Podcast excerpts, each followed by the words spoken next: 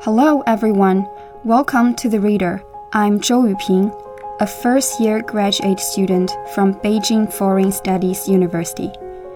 What I'm going to read for you today is Follow the Chinese Path of Comprehensive Progress in Human Rights.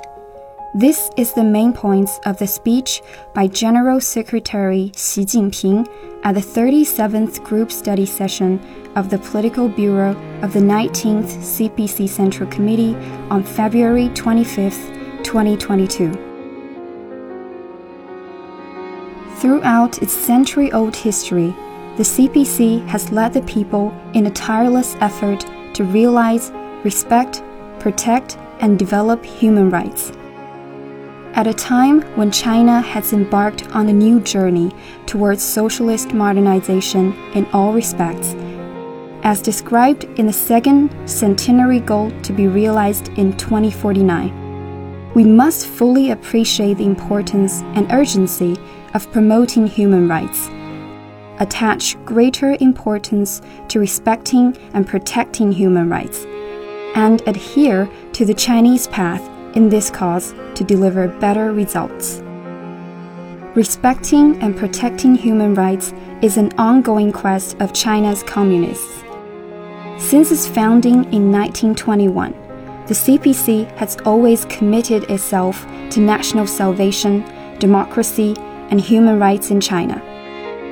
In successive periods of history, from the new democratic revolution through socialist revolution and construction to reform and opening up and socialist modernization. The CPC has never deviated from its original aspiration and founding mission to seek happiness for the Chinese people and to revitalize the Chinese nation. The party has led the people to resounding victories in revolution, construction, and reform. Today, the people of China have become the masters of our own country, our society, and our future. Our rights to subsistence and development and other basic rights are well protected and keep progressing. Since the 18th CPC National Congress in 2012, the party has prioritized human rights as an important aspect of national governance and achieved historic progress. We have realized the first centenary goal of building a moderately prosperous society in all respects, and for the first time, eliminated extreme poverty, laying a more solid material foundation for advancing human rights in our country. To ensure that our people enjoy fuller and more extensive democratic rights we have put in place whole process people's democracy and legal protection for human rights and defended social fairness and justice. We have promoted fuller and higher quality employment, established the world's largest education, social security, and healthcare systems, and remarkably improved the living environment of our people. Under the principle that nothing is more precious than people's lives, we have effectively responded to the COVID 19 pandemic and protected lives and health to the largest extent. We have fully implemented the party's policies on ethnic affairs and religion, maintaining that all ethnic groups are equal, respecting all religious beliefs, and protecting the lawful rights and interests of all ethnic groups. We have continued reform of the judicial system, launched a Peaceful China initiative, strengthened the rule of law, carried out education and rectification campaigns among judicial, prosecuting, and public security agencies in a bid to improve their conduct, and taken resolute action against criminal gangs and organized crime and illegal and criminal activities. To ensure lasting social stability and protect lives and property. China is the only major country that has formulated and implemented four successive national human rights action plans. We have taken an active part in global governance on human rights and contributed Chinese solutions to worldwide progress in human rights. In promoting human rights in China, we have integrated the Marxist outlook with China's actual conditions and traditional culture, reviewed the successful experience of our party in respecting and protecting human rights, and learned from the outstanding achievements of other civilizations. This has enabled us to chart a course of human rights protection that follows the tide of the times and suits China's realities. In this process, we have adopted the following six principles. First, uphold the leadership of the CPC. It is the CPC and the socialist system that have defined the socialist nature of human rights in China and ensured the status of the people as masters of the country. On this basis, we're able to ensure that all our people enjoy human rights equally, promote comprehensive progress in all categories of human rights, and realize, protect, and develop the fundamental interests of the greatest possible number of the people. Second, respect and ensure the principal status of the people. For the people is the distinguishing feature of the Chinese path of human rights protection.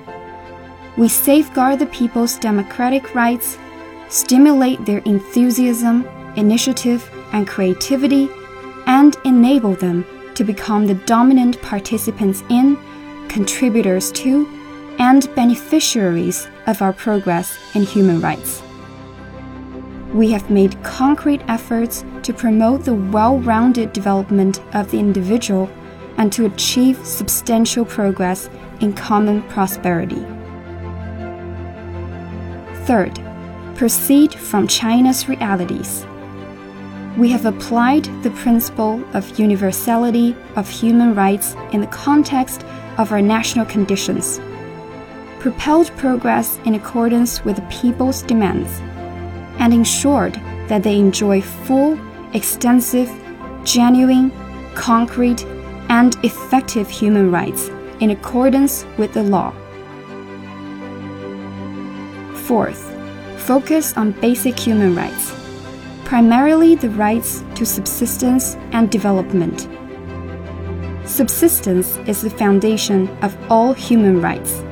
Living a life of contentment is the ultimate human right we have implemented the new development philosophy in full to the letter and in all fields.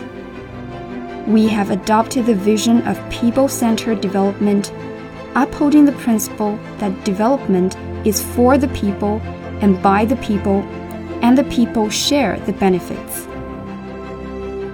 We have stepped up efforts to achieve higher quality development that is more efficient, equitable, sustainable, and secure. During the process, we have striven to give the people a greater and more sustainable sense of gain, fulfillment, and security. Fifth, protect human rights in accordance with the law.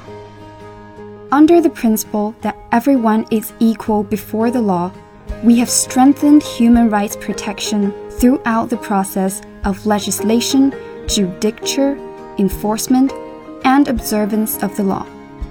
We have accelerated improvement of the legal system featuring equal rights, equal opportunities, and fair rules for all. We have protected the citizens' personal rights, property rights, and right to dignity. Their basic political rights to engage in democratic elections, consultations, decision making, management, and oversight, and their economic, cultural, social, and environmental rights. We have made consistent efforts to strengthen legal protection for human rights. Sixth, take an active part in global governance on human rights. We have championed the common values of humanity, practiced multilateralism in the real sense, participated in reforming and developing the global governance system on issues including human rights, and contributed to building a global community of shared future. The above six principles, drawn from our practical experience, are the defining features of China's human rights protection. We must do a better job in implementing these principles in the future. We will promote comprehensive progress in human rights, follow the Chinese path in advancing this cause, respond to the people's expectation for a better, higher quality life, and meet their growing demand for rights in all respects. We will ensure coordinated development of the economy, democracy, the rule of law, ethics, culture, fairness, justice, social governance, and environmental protection. We will ensure all round improvements in employment, income distribution, education, social security, health care, housing, old age care, and child care. We will strengthen human rights protection in the process of advancing material, political, cultural, ethical, social, and eco environmental progress. We will strengthen legal protection for human rights and further the reform of related legal institutions. We will provide legal guarantees that cover the whole process, every link, and every dimension of human rights protection, including legislation, judicature, enforcement, and observance of the law, so that the people can see that justice is served in every law, every law enforcement action, and every judicial case. We will systematically address legal issues of major concern to the public, handle their appeals equitably in accordance with the law, and eliminate acts of judicial injustice that fail the people and damage their interests. We will, in strict accordance with the law and the party discipline, investigate and punish any act infringing upon the legitimate rights of the people and any act against public interests, and hold the perpetrators accountable. We will promote our understanding of human rights carry out an extensive educational campaign among the people to raise their awareness, and create a healthy atmosphere of respecting and protecting human rights. We will disseminate information on human rights, particularly among young people, and incorporate both the Marxist perspective and the Chinese outlook on human rights into the national education system. We will strengthen training in human rights for public servants, particularly those at the grassroots. We will leverage the strengths of people's organizations in protecting the rights and interests of specific groups such as women, children, the elderly, and people with disabilities. We will extract original ideas from our experience in advancing human rights and develop systems of academic research, disciplines, and discourse. We will establish and improve think tanks and research centers on human rights protection and train human rights professionals who are proficient in theory, strong in academic research, familiar with international rules, and skilled in international communication. We will contribute to global governance on human rights, advocating the common values of humanity and embracing the principles of equality, mutual trust, inclusiveness, mutual learning, win win cooperation, and common development. The aim is to promote greater fairness, justice, reason, and inclusivity in global governance on human rights. we will take an active part in UN human rights affairs, carry out extensive exchanges and cooperation with other countries, particularly developing countries, on human rights protection, and play a constructive role in this cause. Human rights are concrete, rooted in history, and based on current realities. We cannot mouth empty words on human rights regardless of the social and political conditions and the historical and cultural traditions of a country. In evaluating the status of human rights in a given country, one cannot apply the standards of other countries. Adopting double standards or using human rights as a political tool to interfere in the internal affairs of other countries is even more unacceptable. We must be proactive in telling China's stories of human rights protection with concrete examples and present our ideas in a more engaging way to influence more people.